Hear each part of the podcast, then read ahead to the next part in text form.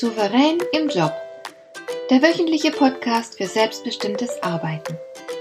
Ich heiße Marion Lemper-Püchlau und in meiner Sendung geht es um mehr Souveränität am Arbeitsplatz. Du erfährst, wie du immer ein wenig über den Dingen stehst. So kannst du deine Ziele erreichen, du bewahrst dir deine Selbstachtung und du ziehst mehr Befriedigung aus deiner Arbeit, obwohl all dem häufig so viel entgegensteht.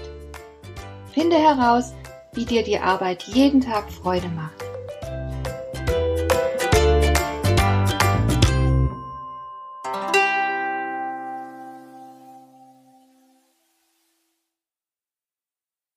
Souveränität bedeutet Wahlfreiheit.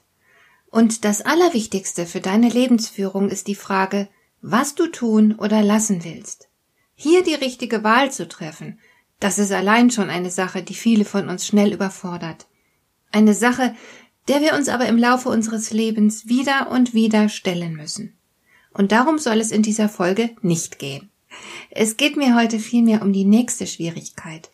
Sie besteht nämlich darin, durchzuziehen, wofür wir uns entschieden haben, also zum Beispiel noch eine zusätzliche Ausbildung zu machen, endlich richtig Sport zu treiben, die Ernährung umzustellen, endlich einen besseren Job zu suchen und so weiter. In vielen Fällen wissen wir recht gut, was jetzt das Richtige für uns wäre, aber die Umsetzung ist oft gar nicht so leicht. Denn ein Ziel konsequent zu verfolgen, kann an vielen Dingen scheitern, zum Beispiel daran, dass wir auf unerwartete Schwierigkeiten stoßen, dass die Sache anstrengender ist, als wir erwartet hatten, dass wir einen furchtbar langen Atem brauchen, dass andere uns nicht unterstützen, sondern uns womöglich sogar Steine in den Weg legen. Angesichts all solcher Herausforderungen geben viele ihr Vorhaben schließlich auf. Das ist doppelt schlecht, denn wenn wir etwas, das wir uns vorgenommen haben, nicht durchziehen, passiert zweierlei. Erstens bleibt es bei der unbefriedigenden Situation, in der wir stecken, und wir bekommen nicht, was wir eigentlich haben und erreichen wollen. Und zweitens nehmen wir uns dann selbst als jemanden wahr, der es einfach nicht gepackt hat. Das ist ganz schlecht fürs Selbstvertrauen. Wer zu oft aufgibt, traut sich am Ende zu wenig zu und erreicht in seinem Leben dann eben auch weniger, als er erreichen könnte, wenn er besser durchgehalten hätte. Beharrlichkeit ist extrem wichtig im Leben. Ich kenne gleich mehrere sehr erfolgreiche Menschen, deren wichtigster Wahlspruch lautet Never ever give up. Beharrlichkeit, sprich Disziplin, unterscheidet definitiv die erfolgreichen von den erfolglosen Menschen. Dabei stellt Disziplin natürlich nur eine Sekundärtugend dar. Es geht ja nicht um Disziplin an sich, sondern es geht immer um das Ziel, dem sie jeweils dient. Beispielsweise wirst du also nicht morgens in aller Herrgottsfrühe joggen gehen, um diszipliniert zu sein, sondern um gesund und fit zu bleiben. Disziplin dient immer einem höheren Ziel. Und dieses Ziel kann sehr unterschiedlich sein. Tatsächlich gibt es nichts Wichtiges und Wertvolles, das ohne Disziplin zu erreichen ist. Alle deine wertvollen Beziehungen funktionieren nur, wenn du auch diszipliniert sein kannst. Deine Gesundheit funktioniert dauerhaft nur auf der Basis von Disziplin. Dein beruflicher Erfolg setzt diszipliniertes Verhalten voraus und so weiter. Überall nutzt du deine Fähigkeit zur Selbstbeherrschung, um ein erfolgreiches Leben zu führen. Ohne Disziplin wären wir ein Spielball unserer Impulse und Gefühle.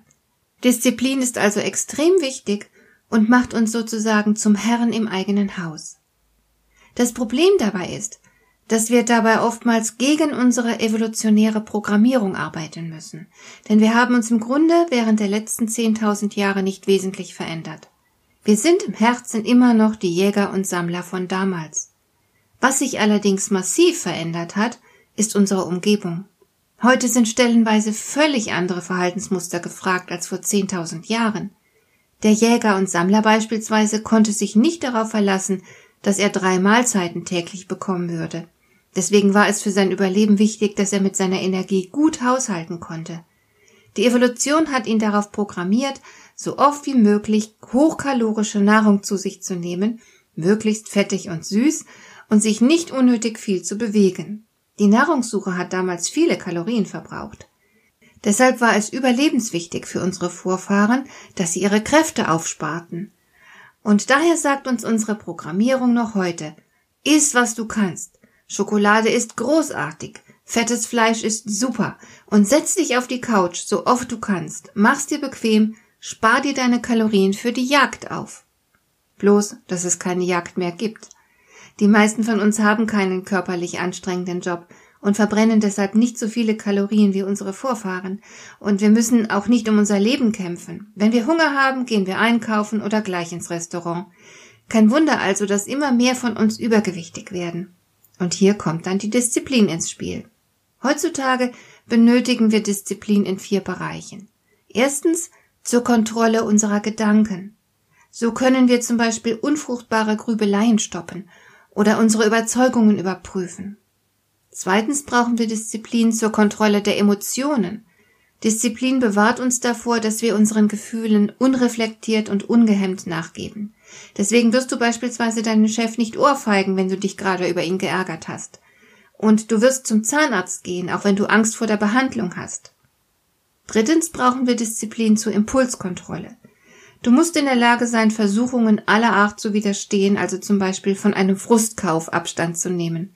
Und schließlich viertens hilft uns die Disziplin, unsere Handlungen zu kontrollieren. Du kannst zum Beispiel im Job eine ungeliebte Aufgabe auch dann gewissenhaft erledigen, obwohl dir überhaupt nicht danach zumute ist.